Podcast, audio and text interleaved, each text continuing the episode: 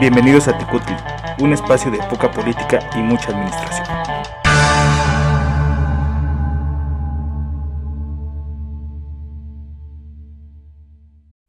Hola, ¿qué tal? Bienvenidos a Tecutli. Hoy tenemos el capítulo número 34, el cual lleva por título En libros no hay alfabetización. En este programa hablaremos del Día Internacional de la Alfabetización y del CONANITE. Nada más que decir, comenzamos. Gotas de Administración. Hola, hola, ¿qué tal? Bienvenidos. Pues en esta ocasión, ya cercanos al ingreso a clases nuevamente, pues hemos decidido realizar un programa muy vinculado a la parte de educación. Y justo, pues escogimos la celebración del Día Internacional de la Alfabetización. Esta conmemoración empezó en el año de 1967 y, como el resto de los días internacionales, pues busca justamente hacer conciencia acerca de la importancia que este tema tiene. Fíjense que algo que ha sucedido es que justamente en el contexto del COVID, pues es que esta alfabetización se ha vuelto nuevamente o ha estado nuevamente en el centro de la política pública. En el año 2019 se tenía registro que aproximadamente el 50% de los niños eh, de 10 años no podían leer ni comprender un texto simple, sobre todo en aquellos países que tenían bajo o mediano ingreso. Sin embargo, lo que se ha visto o la tendencia que se ha observado justamente a raíz de la COVID, pues ha sido que esta falta de comprensión ha aumentado hasta el 70% en el año de 2022. Justamente en este marco y por, por este motivo es que este año la ONU ha promovido eh, la, el festejo o esta celebración del año internacional este próximo 8 de septiembre, pues a través del el lema promover la alfabetización para un mundo en transición, sentar las bases para sociedades pacíficas y sostenibles. Trae entonces a la mesa un tema que ya hemos platicado en alguna ocasión, que es justamente retoma de la Agenda 2030, este objetivo 4, acerca de la educación y el aprendizaje a lo largo de la vida y justamente pone en evidencia cómo esta alfabetización le permite a las sociedades ser más inclusivas, más pacíficas, más justas y más sostenibles. Así que, bueno, pues vamos a conmemorar este día de la alfabetización y qué les parece para ello escoger un buen libro y disfrutarlo. Bueno, pues esto ha sido todo por hoy en Gotitas de Administración y vamos con Zompantli. Zompantli, un espacio para la discusión.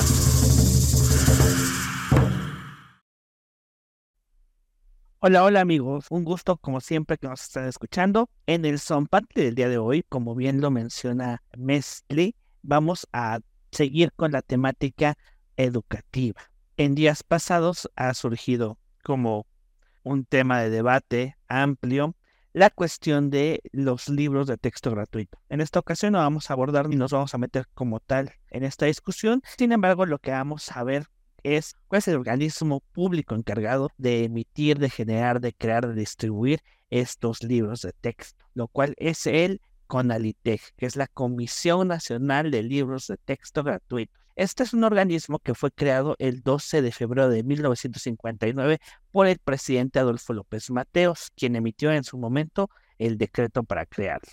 Eh, años después, con el presidente López Portillo, en 1980, el 28 de febrero, para ser exactos, se eh, hizo la última reforma como tal, el último decreto para constituir a esta CONALITE como un organismo público descentralizado que como ya lo hemos visto en ocasiones anteriores, la principal característica de un organismo descentralizado es que cuenta con personal jurídica y patrimonio propio.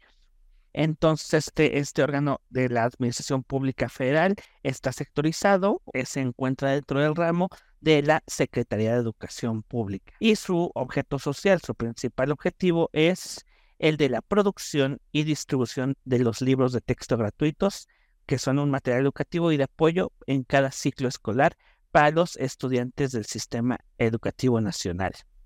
algunas cuestiones interesantes acerca de la organización y la administración de esta comisión es que cuenta con dos figuras principales para su dirección, por así decirlo. Eh, en primer lugar, tiene una junta directiva, quien es el órgano superior de gobierno de la CONALITEC. Esta junta directiva está integrada por el secretario de Educación Pública, bueno, secretario o secretaria, dependiendo del caso, este, quien es quien preside la junta de gobierno.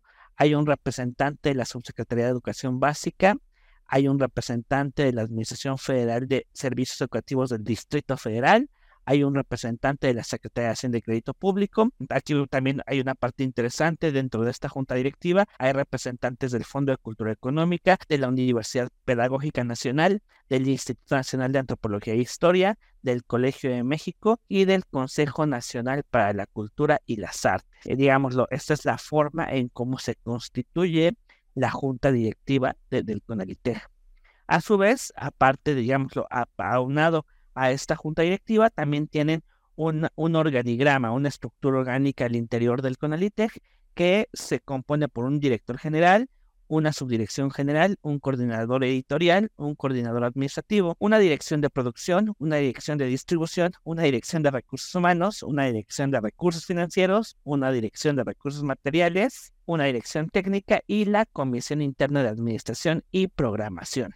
Digamos, estos son los dos grandes organismos que se encargan de, de llevar a cabo las actividades y las acciones de la CONALITEG. Y ya, nada más para cerrar aquí este como preámbulo de, de, la comisión, me pareció interesante, pues digo nada más, puntualizar un poquito acerca del el logo. Y ya creo que de varios de nosotros hemos visto este, este famosísimo logo con, con el arbolito y los libros. El árbol y los frutos simbolizan el tesoro del saber humano y las raíces y los libros representan los seis grados de la educación primaria que han de nutrirse siempre de la savia de ese saber. La niña y el niño significan la igualdad cívica que la Constitución Política de los Estados Unidos Mexicanos otorgan a mujeres y hombres y que les da derecho a disfrutar por igual del árbol y de los frutos del saber humano. Digo, está interesante, yo no sabía que las raíces significaban los seis grados de primaria. Digo, nada más ahí como el dato curioso de, de, esta situación. Bueno, bajo este preámbulo, bajo las noticias que hemos visto últimamente acerca del CONALITEG, coméntenos, eh, mis estimados de Cutlis, Mestli, Tlaquel, el Nenet, no sé quién quiere empezar, eh, cuáles han sido los dilemas, qué opinan de este organismo, qué me pueden decir ustedes entremos en la controversia, a mí me gustaría justamente resaltar que en el caso del gobierno mexicano y un poco retomando este tema que tenemos que justamente comenzamos en gotitas, pues eh, la verdad es que México ha hecho más de una campaña de alfabetización a lo largo de la historia. Y justamente lo que se ha buscado o, o lo que fue buscando, pues es que fuera disminuyendo en este año. Sin embargo, fíjense que podríamos pensar que ya no existe el analfabetismo en México. Sin embargo, actualmente, de acuerdo al último censo, pues existen 4.456.431 personas que actualmente no saben leer ni escribir, de acuerdo justamente al censo del el 2020.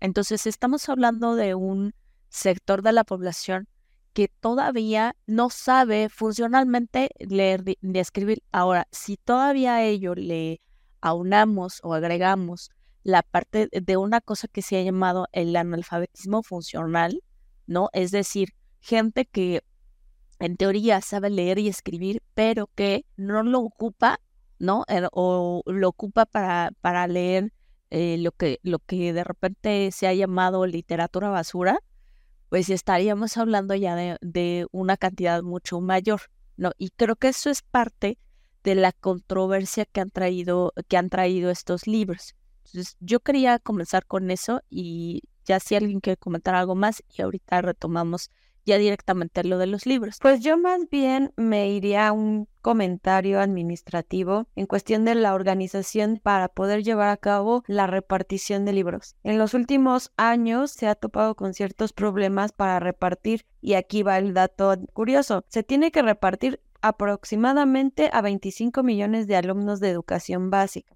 que es lo que incluye primaria y secundaria, y tomando en cuenta que aproximadamente hay un 1.2 millones de profesores a los que también se les tiene que dar pues ese libro de trabajo para poder llevar a cabo y el desarrollo de su tema. Ahora bien, ¿cuál sería el presupuesto que se supone que debe tener este organismo descentralizado? De acuerdo a la Auditoría Superior de la Federación, en el 2021, el presupuesto que tuvo fue entre eh, un aumento del 58% desde 2012 al 2021, al pasar de 1,968 millones de pesos a 3,108 millones de pesos. Pero en la parte de la producción de los libros de texto se reporta una caída del 80% eh, del mismo. Entonces aquí hay que preguntarse, ¿Por qué aumenta el presupuesto pero la producción baja? La planta central de la reproducción de los libros está en Querétaro. Sin embargo, las oficinas las podemos encontrar en Tlanepantla, Estado de México. Y apenas esta planta central contribuye al 2.9% en la producción, que equivale a 5 millones de libros, mientras que 178 millones de ejemplares se imprimen por agentes externos. ¿A qué se refiere? Pues que de cierta forma otras imprentas que no estén relacionadas con el ambiente público pues se encargan de esto. Y aquí lo chistoso es que nosotros, eh, cada uno, hemos recibido esos libros de texto a lo largo de los diferentes sexenios que han existido. Y pues nosotros de niños, o a lo mejor ya con alguno de ustedes como padres de familia, pues no logran ver que este es un gasto administrativo y que está presupuestado.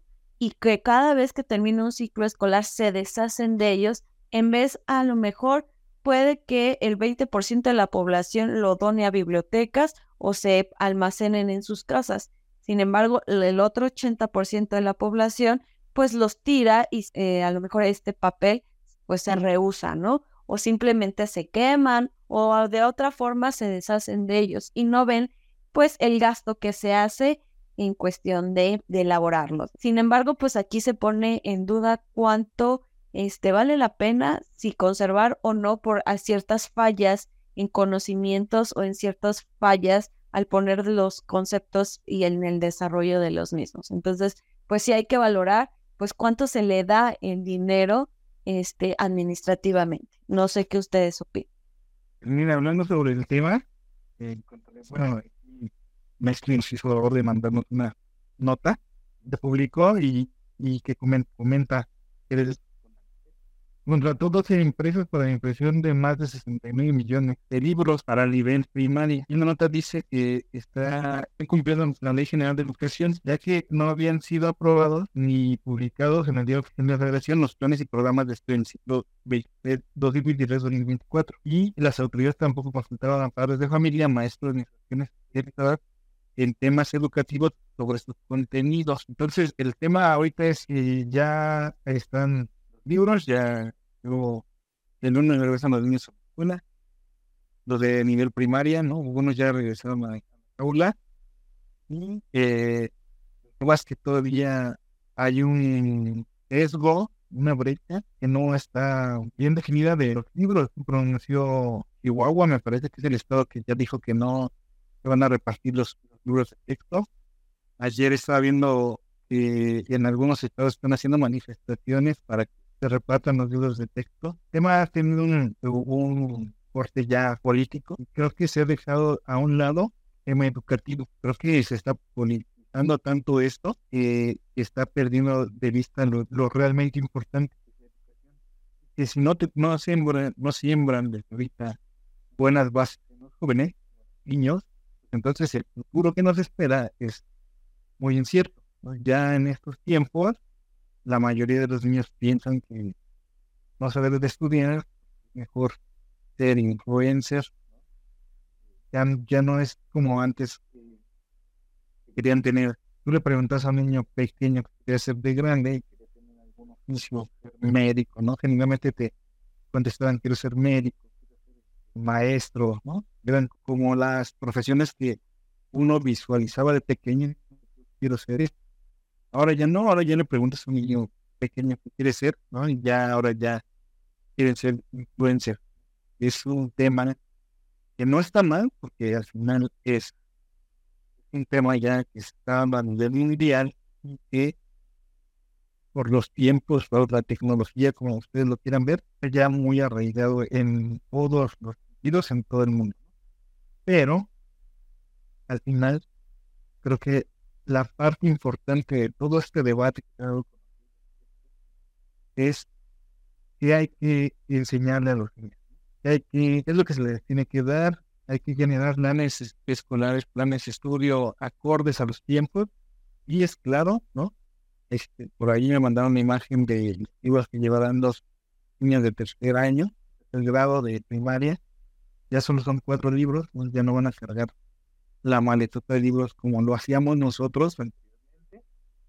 Llevábamos un libro por cada materia. Al final, ahora ya los engloban a lo mejor tres materias en un libro, pero sí hay que ver los contenidos, ¿no? Hay que ver, hay que generar en los, en los niños y en los jóvenes esas expectativas que se tenían antes. Desde ahí debemos partir en el tema del libros. Bueno, yo creo que más allá de lo académico, aquí habría que, que resaltar el hecho de que finalmente el, el, gobierno no está respetando sus propios procesos. Finalmente, como analistas de políticas públicas, pues hay que acordarnos que la administración pública está obligada a seguir ciertos parámetros y ciertas reglas al realizar algún proceso, ¿no? Entonces, dentro de la Ley General de Educación, justamente, está, bueno, que tiene que haber consultas, que planes y programas de estudio tienen que ser publicados en el diario oficial, y es algo que no se siguió. Curiosamente, estas reglas no es que las hayan impuesto, no es que hayan llegado con esas reglas, ¿no? Porque justamente en 2019 se modifica esta Ley General de Educación y algo que me llama mucho la atención justamente es que algo en lo que se hace mucho énfasis es que en el artículo 8 dice justamente que el Estado está obligado a prestar servicios educativos con equidad y con excelencia. Entonces, si yo estoy hablando de una educación de calidad, pues claro que tiene que haber una revisión. A todos aquellos que hemos publicado en algún momento de la vida, pues sabemos que hay una, un arbitraje, ¿no? Dentro, dentro de, la, de la propia revisión, ¿no? tenemos que pasar frente a pares académicos que dicen, bueno, sí, sí, se entiende lo que escribes, si es cierto, no es cierto, aquí te falló, aquí quítale, ponle. Y creo que más allá de, de la parte política, la parte de si estamos de acuerdo o en desacuerdo con, con el nuevo modelo, yo creo que el gobierno tiene que respetar ese proceso y, y esa es la parte, la parte medular, ¿no? Dentro, dentro del propio eh, análisis de, de, política, ¿no? Y no nada más la parte de la ley de educación, sino la otra vez también estaba escuchando que estos libros de texto gratuito para algunas de las comunidades muy alejadas son los únicos libros que tienen a la mano.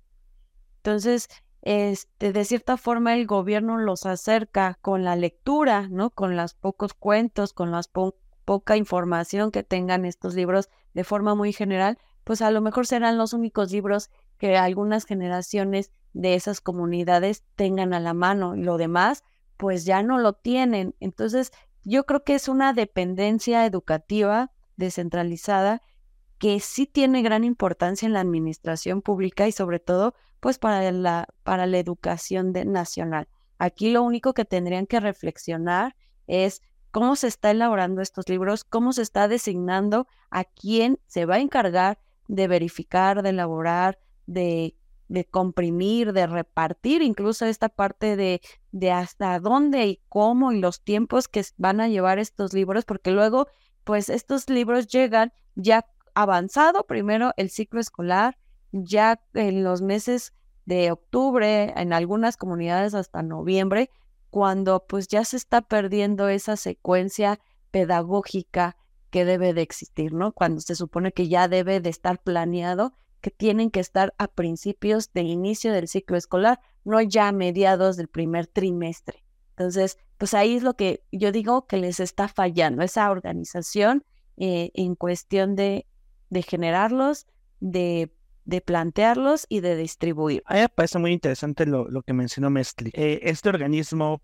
por muy descentralizado que sea, no deja de formar parte de la administración pública y sin lugar a dudas debe de cumplir y debe de acatar ciertos procedimientos, debe de tener cierta cuestión con apego a la legalidad y a la normatividad. El principio de legalidad de la administración pública es fundamental para que las acciones de gobierno se lleven a cabo y en ese sentido sí se debe de crear y generar un mecanismo que garantice la participación de los actores involucrados en la cuestión educativa. Y ahí sí, digámoslo, las opiniones, y ahí sí es una como un debate que, que, que podría tener yo, las opiniones de la gente como que quedan un poquito al margen. Solamente los realmente personas involucradas en las actividades académicas y educativas o las que deberían de ser partícipes como tal, activos, dentro de la toma de decisiones de cómo se van a manejar los libros de texto, cuáles son los contenidos, etcétera. Creo que sí le falta mucho al gobierno, a la administración pública, al CONARITEJ, a la Secretaría de Educación,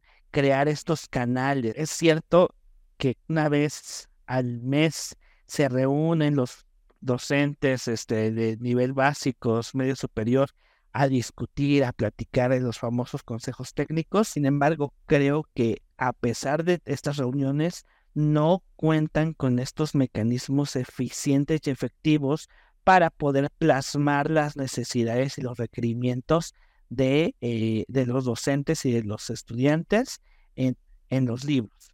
Obviamente es una labor difícil, es una labor titánica y en ese sentido yo sé que está mal, a lo mejor es un mal consuelo. Creo que es positivo que se esté hablando del contenido de los libros. Es algo que hace mucho no nos habíamos cuestionado. Creo que sí falta mejorarlos. Yo sé que el gobierno no está para hacer pruebas y errores, a ver si funciona o no funciona. Deberíamos implementar actividades que, que funcionen evidentemente, pero creo que es un paso adelante en involucrarnos en el contenido de las asignaturas. Eh, digo, creo de los grandes logros que ha tenido, que, que han, se han tenido últimamente, eh, hay más visibilidad de los asuntos públicos y eso es, creo que, sano para todos.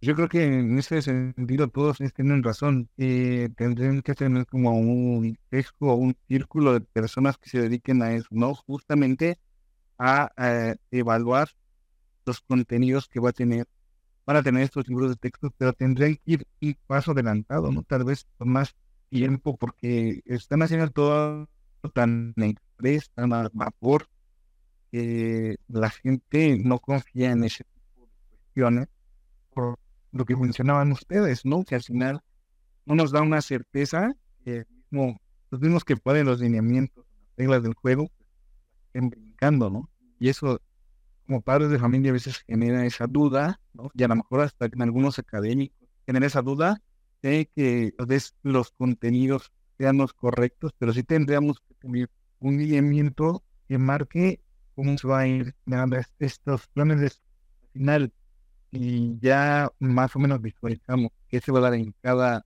cada escolar, cada año escolar, pues sí llegar siendo estudiantes material educativo para que pueda una versión ya cuando lleguen a las aulas, esos libros ya estén totalmente revisados y listos para que luego los puedan utilizar. Bueno, pues como siempre, un tema con muchas aristas, un tema con, con puntos positivos, con puntos negativos.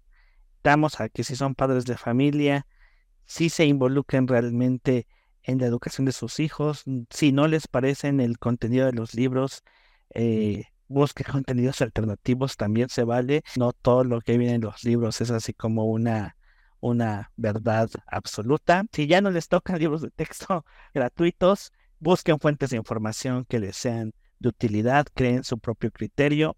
También, como siempre, obviamente un libro de texto eh, que emanado de un gobierno, pues siempre va a seguir ciertas, ciertos lineamientos, ciertas ciertas directrices y en ese sentido, pues, eh, lo, los invitamos a que creen sus propios juicios acerca de su entorno, de su realidad, no se queden con una sola versión de las cosas.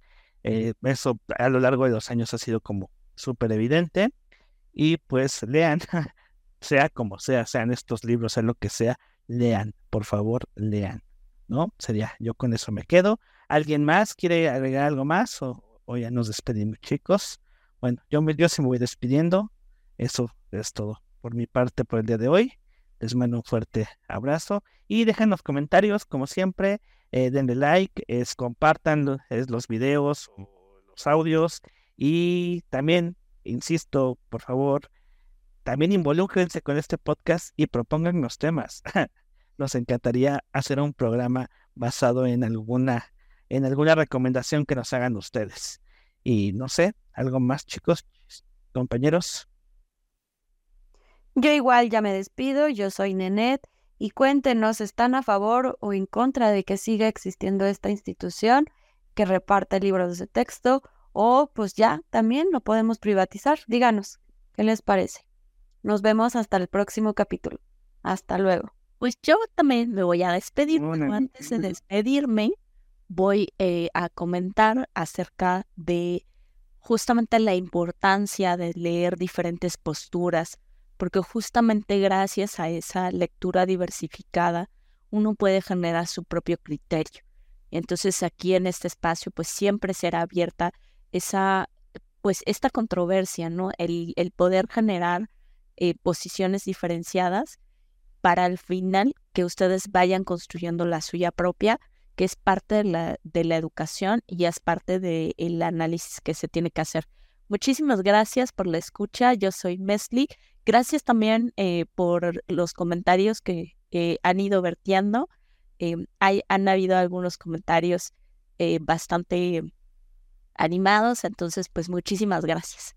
Qué bárbara, nene. No pude estar en un organismo que reparte libros. Excelente de término para tu aportación de hoy.